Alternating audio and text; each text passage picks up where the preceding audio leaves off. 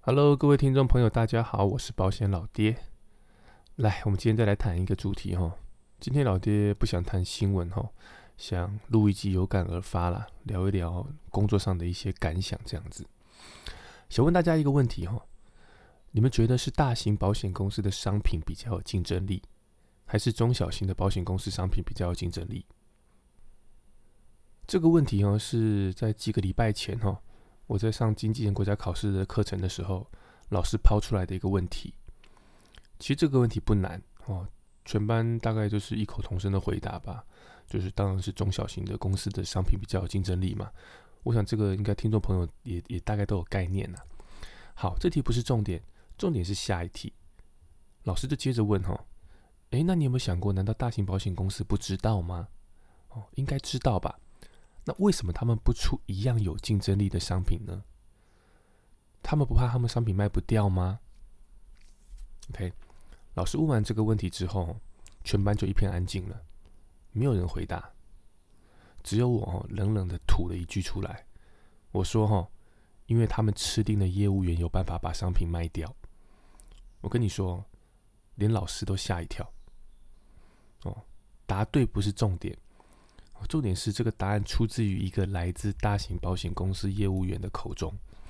哦，老爹应该有说过哦，会考这张证照的百分之九十啊，都是经纪人公司的业务员。所以在课堂上，像我这种保险公司的业务员很少，尤其是大型保险公司的业务员很少。那要这样直接一针见血的批判自己的公司，哦，其实不容易啊。啊，但是我完全没有这个困扰。为什么哈？因为我已经受够了，我已经忍耐很久了。为什么老爹回答的口气很冷哈？因为这就是老爹长期下来的感受，哦长期下来的感受。呃，不光只是我所属的保险公司，也是整个市场的现况哦。我跟大家讲，保险公司怎么运作哈？上半年一个竞赛，下半年一个竞赛。我现在只讲业绩哦。上半年一个竞赛，下半年一个竞赛。所以每年一月跟六月，他就会定出一个目标，提前公布，告诉你说，哎，上半年这个竞赛。目标是多少？哦，那下半年是多少？这样子，那定出来的业绩办法跟业绩奖励之后，那就开始运用这个奖励去 push 业务员，用荣誉去 push 业务员，用连续去 push 业务员。好，那很多业务员为了达成竞赛跟奖励，就会努力的完成公司给的标准，那就会变成自己还缺什么业绩，就卖客户什么商品，就喂客户吃什么商品。那卖的保单都不是客户风险的缺口，而是自己业绩的缺口，你知道吗？OK，好，那这时候就有分喽。有些公司的竞赛业绩标准就只看所谓的 FYC，就是用你实际收到的佣金来计算。哦，我不管你卖什么商品，哦，你只要 FYC 达标就可以了。或者是他用 FYP 来计算，就是我不管你卖什么商品，我让你用业绩总业绩完成就完成了。OK。这两种都比较单纯，客户的受伤会比较轻，好，因为就是不限商品嘛。你知道最可怕是什么吗？最可怕就是有些保险公司会给你绑标准，哦，可能绑三标，可能绑五标。比如说，我规定你，呃，季基 FYP 要卖多少，好，那我规定你，呃，其中你要卖多少的外币保单，你要卖多少的医疗险保单，哦，你要卖多少的趸缴保单，OK，那每一项都定得很明确。我觉得这种是最可怕的，因为在这种情况下，业务员就很容易为了完成自己缺的业绩，硬卖给客户不是那么适合的商品，尤其是医疗险，医疗险标这个东西，这是最大的乱源，因为对绝大多数的业务员来说，这个标准是最难达成的。OK，假设六个月要做嗯三十五万好了，那像老爹这种建军保费。通常都不超过一万元，就是我卖客户的保险通常不会超过一万元。那我要收个四五十件才能达标，OK，我没问题啦。问题是多数业务员没有这个能力，就算有，他也不想要做的那么辛苦，做了四五十件才达标，你知道吗？因为他还有其他的标准要去完成呐，他还有计绩标，他还有实收标要去拼。所以在这种情况下，所有的业务员想上竞赛业务员都在想着怎么样用最快的速度来达标。所以就会想尽办法说服客户，呃，去买那种高保费、低保障的终身型商品，这样达标才会轻松啦。我一件做做个几千块，他一件当然想要做个四五万，那是不是只要只要八九个人、十个他就达标了？你懂吗？这就是业务员的选择了。哦 OK，那更可怕的在后面，因为公司会设这个标准，就是他希望你去做，这就是他的策略嘛，所以他就会设计出这种很贵的保险，可能是医疗险结合还本，或是医疗险结合保本，或是意外险结合还本、结合终身这样的商品。哦，它明明骨子里就是储蓄险呐，可是它包装了给你一点点的医疗保障或是意外保障，然后保就可能就是时间到还本，或是时间到保本这样子，可是保费就收的非常非常的高，那提供的保障就非常非常的少。其实业务员也知道啊，这种商品不好啊，可是为什么继续卖呢？因为这种商品公司的方式就是我全你收多少，我就算你多少的积极的医疗险标准。哦，所以公司就吃定了业务员，为了上竞赛，什么都愿意做，要么就是逼你卖给你的客户，要么就逼你自己为了上竞赛自己买，你知道吗？反正对保险公司来说不吃亏嘛，哦，只要有收到保费，钱有进来最重要。至于谁买的，老实说，公司一点都不在意啊。然后哦，如果要再继续往下讲，还有更可怕的，就是拉进来增援这件事情。我不是说增援不好。哦而是身为主管的你，你增援的心态要正确。你究竟是希望这个新人能够成功，在这边扎根，在这边改变自己的人生，还是他只是协助你升级或是上竞赛的过程呢？我跟你讲，一样。呃，有些保险公司设计竞赛哦，OK 的，他就是我不管你的职级，所有人的标准都一样，就是做个人业绩。哦，那完成就上就上嘛。这种对新人的伤害也比较小。最可怕的是什么呢？就是就是绑业代标准的的制度，什么意思哦？就是说，因为很多保险公司定竞赛，它会依照不同的职级定不同的标准。好，那它的设计就是，呃，如果你下面有直属的业务代表，哦，假设新人好了啦，你的直属业务代表，他做的业绩就会算在你的竞赛业绩里面。OK，好，不管是竞赛或是晋升。或者是呃奖金，那都是另外的啦。所以很多主管也为了这个东西拼命在增援，这就是寿险业流行一句老话嘛：“有人就有业绩的道理的的原因嘛。”好，因为新人就会把他的人脉带进来公司。以前我们可能接触不到这个客户，因为他可能就是不喜欢保险，他可能就是不想接触保险。可是这个新人进来之后，他跟这个客户的关系是够好的，所以愿意给客户这个机会，那这个客户就被带进来这家公司了嘛。对不对？哦，讲难听点，就是以前人家说的免洗筷啦，好，用完就丢了，你知道吗？那当然，我必须强调，不是保险公司这样做而已哦，银行也这样子干呐。一个新人进来，试用期还不知道会不会录用，我先要求你办信用卡嘛，发办卡量要出来嘛，这不是洗人脉是什么？银行知道你的朋友信用卡都很多啦，不想办啦。问题是因为你的拜托，哦，我我要这家银行，我要我要我要过试用期，好吧，我就办一张简卡吧。嗯，不是也是玩一样的游戏吗？那保险业也是一样，哦，金融业就是玩这种游戏。那这是老爹在市场上看到的现况，哦，所以很多业务员进来根本搞不清楚状况啊。那告上面就告诉他说，哦，你要拼竞赛，拼竞赛才是什么什么人，什么叉叉人，叉国泰人、富邦人、南山人，你知道吗？哦，就是给你给你一个这样的一个一个一个目标。那新人很单纯啊，就一定会做啊，好就做嘛。那那。后面的问题就产生了嘛，因为他还没有能力去分辨商品的好坏，或是客户的需求，好，他就是只是为了单纯为了达成他的目标，主管告诉他，公司告诉他要达成竞赛，他就努力的去卖给客户这些他业绩缺的商品。你说主管难道不教吗？那第一个主管可能自己也搞不懂啊，你知道吗？啊，他可能真心觉得这种商品很好，嗯，那那那那也很可悲嘛。那再来就是，就算我知道，哎，你做的业绩算我的啊，那所以我就轻松啊，我干嘛告诉你啊？你懂吗？哦，所以这就是，就是整个市场推销增援这种乱象，其实某程度源自于保险公司要求的业绩竞赛。这就是这么多年来哦，老爹在市场上的感受啦，好的感受。那我必须讲哦，很多。真的为了客户权益着想的业务员，他们努力的把推销做好，服务客户，我跟你讲，其实你要把推销做好，其实很辛苦啦。你可能没有那么多时间去做增援，但是到最后在自己的公司生存不下去啊，你知道吗？可能就是得不到奖励，或者是没有舞台，或者没有商品，哦，很多的原因，那那没办法生存啊。那好一点的，我愿意转去经纪人公司，重新再再来一次。那死心的就像我哥一样嘛，就离开这个产业了嘛，不想做了嘛，看不下去了。那像老爹这种还留在自己公司的，哦，那就就会精神错乱，知道吗？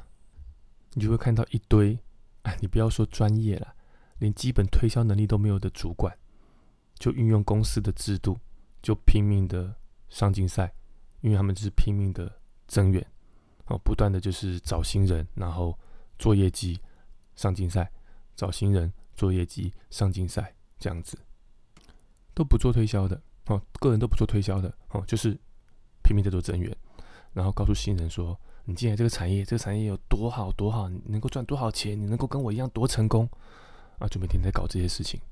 哎，最靠北的是他们还要请我帮忙借力，你知道吗？请我面谈呢，我也不知道要要怎么谈，知道吗？我不谈不行啊，因为对通讯处是好的，有人力进来对通讯处是好的。问题是那我不是在骗你吗？我不是帮凶了吗？你知道吗？哦，所以就很累啦，我心很累啊。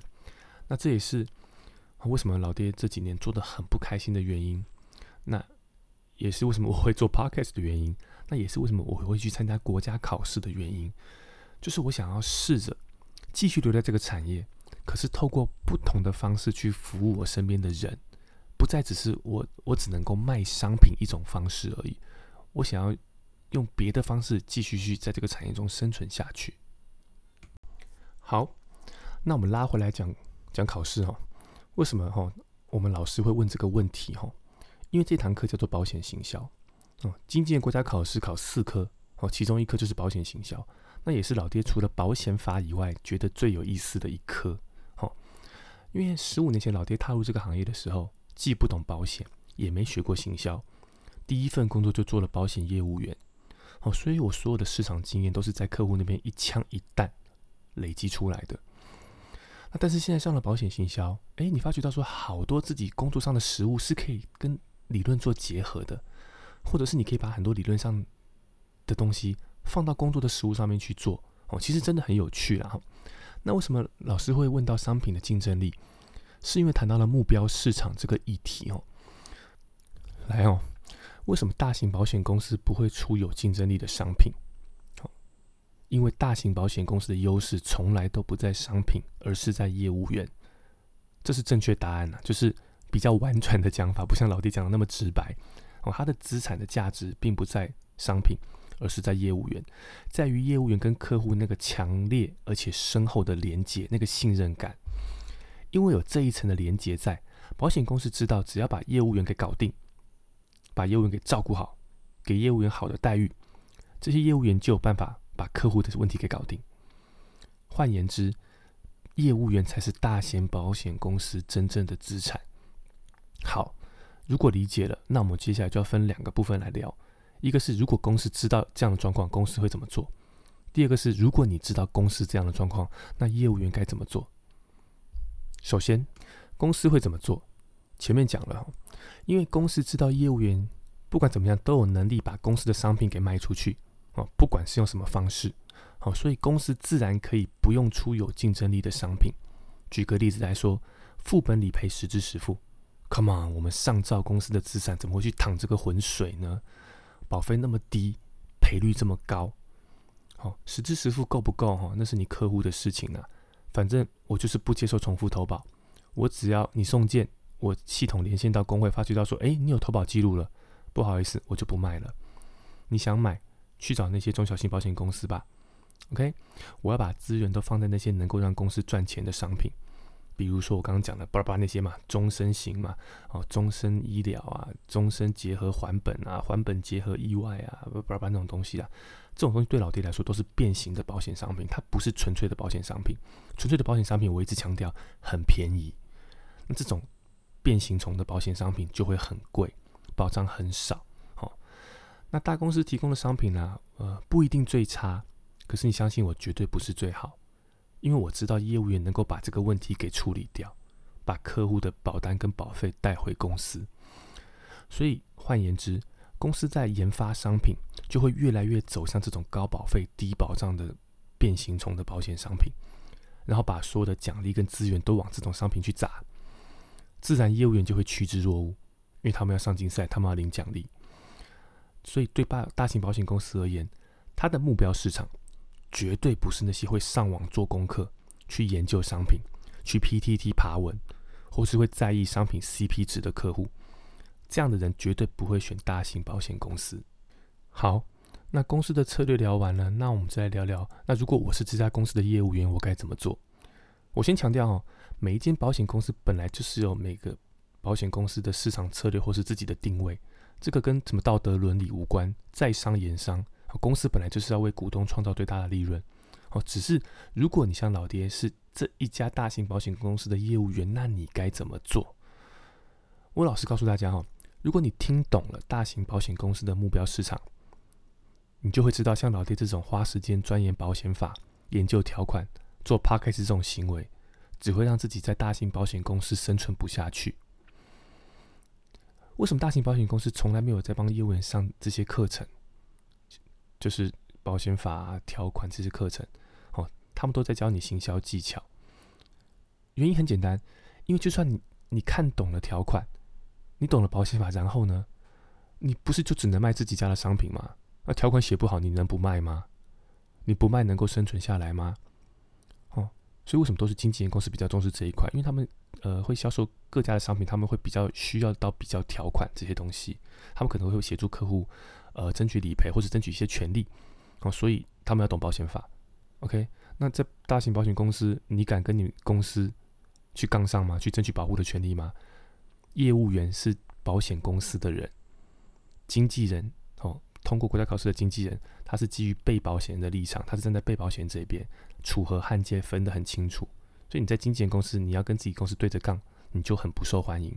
OK，好，所以你像老爹这种花时间提升自己专业的行为，在大型保险公司绝对不会给你带来最直接的业绩。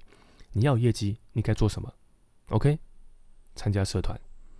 福伦社、狮子会、情商会、BNI 这些东西，或是呢，哦，你可能开始要学习打高尔夫喽，哦，学习品红酒喽，学摄影、赏画、玩表这些东西，这些相对比较有机会遇到高资产客户的地方，你就要去。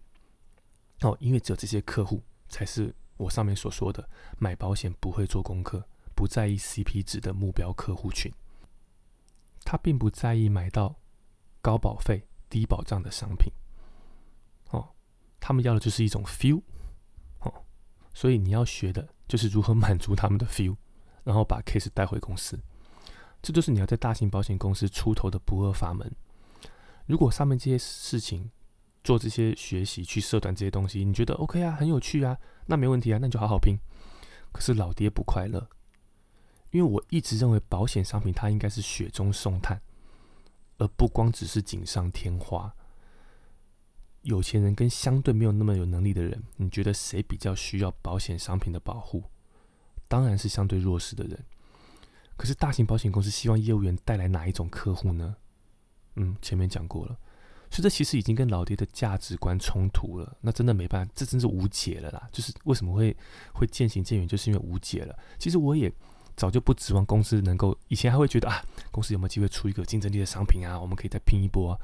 我现在发现不用想了，不可能了，公司只会往那个方向继续走下去了。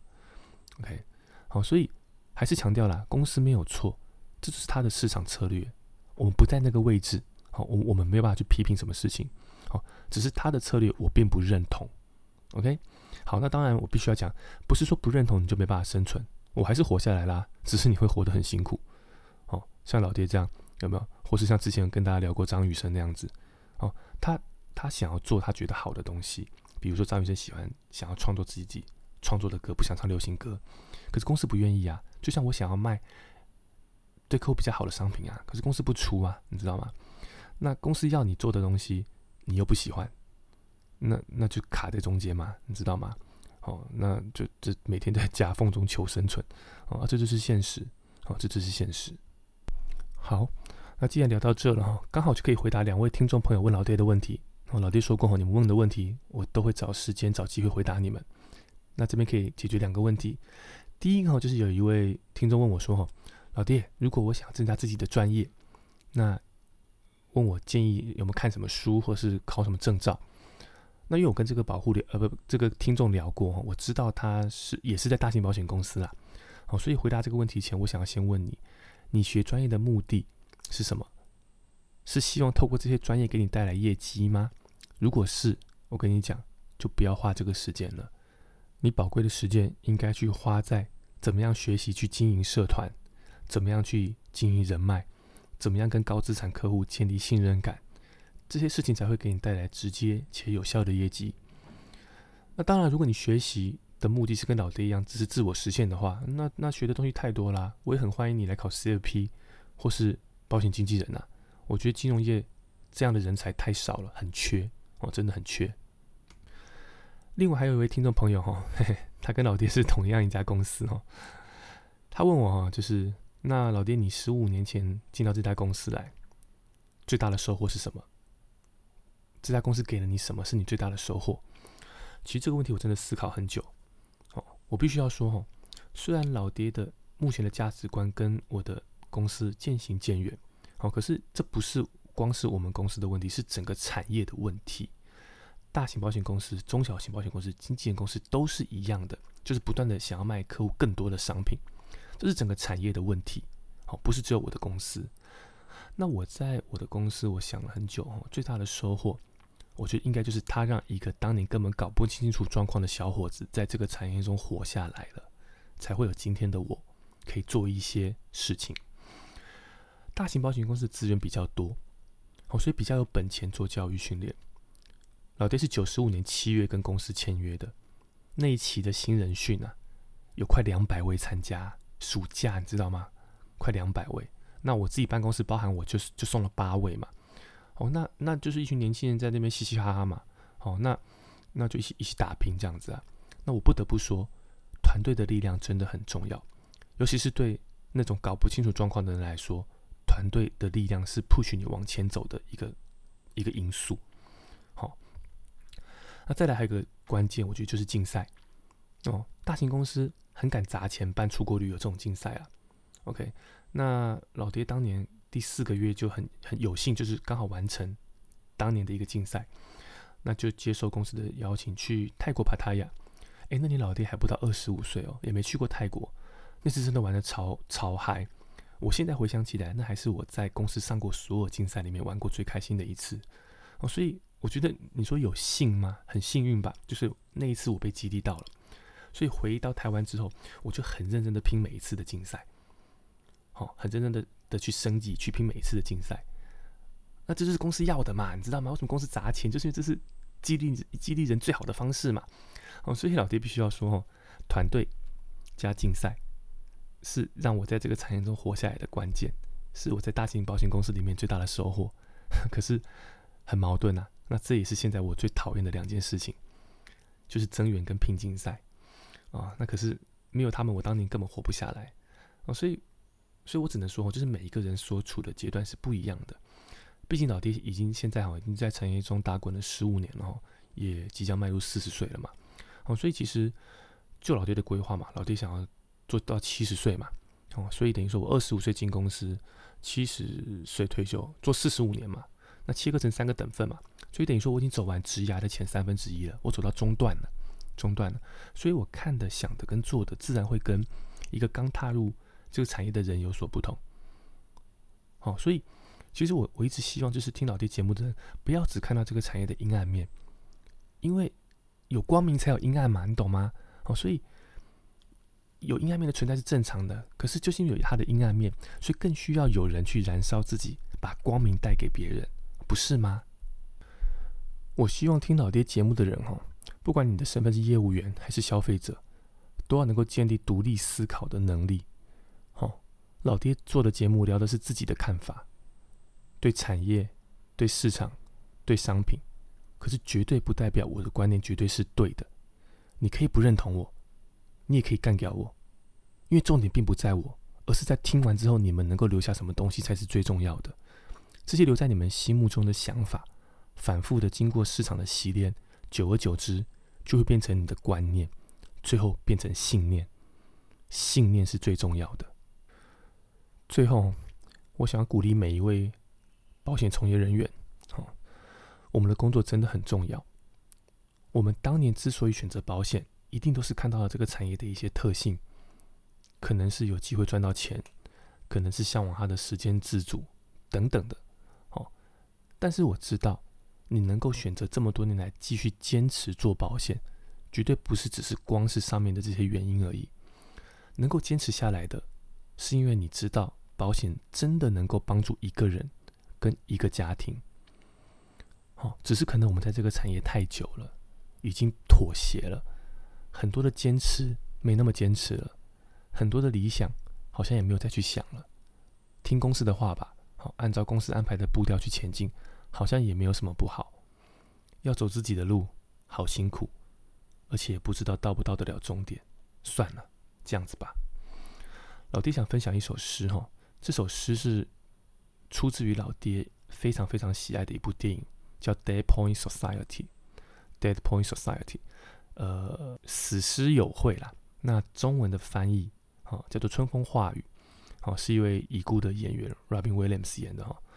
他在里面演一个老师哈，他就是用启发式的教育去教育学生，非常非常的好看哦。电影里面引用了。美国的一位诗人叫 Robert Frost，他写了一首诗叫做《The Road Not Taken》，好，就是我没有选择的那条路哈。那诗的结尾写到，他说：“Two roads diverge in the wood, and I, I took the less traveled by, and that has made all the difference。”就说哈，森林中有两条路哈，那我选择了人烟比较稀少的那条路去行走，那也因为如此哦，让我看到所有的不一样。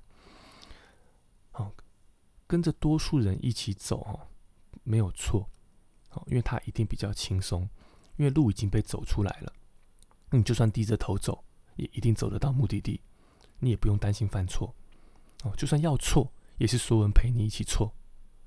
好，可是这样的结果往往就是塞在路上，因为想走这条路的人太多了。OK，选择一条没有人愿意走的路，的确比较辛苦，也很危险。因为他没有路，他看不到路，你必须自己开创。但是你相信我，往往风景最美的就是在这条路上。哦，在保险业，你要选择走自己的路，你可能会被误解，可能会被忽视，你可能无时无刻感受到压力。这压力可能来自市场，可能来自同财，或是来自公司。但是你要相信你自己，相信你自己在做对的事情。我们这一辈子就做好一件事情就好了，就是把客户的风险管理给做好，就这一件事情。我们要用自己的一辈子来成就客户的一生，做自己该做的事情，剩下的就交给时间去证明吧。只有时间能证明我们做的事情是对还是错。今天就跟大家先聊到这里喽，我们下次见，拜拜。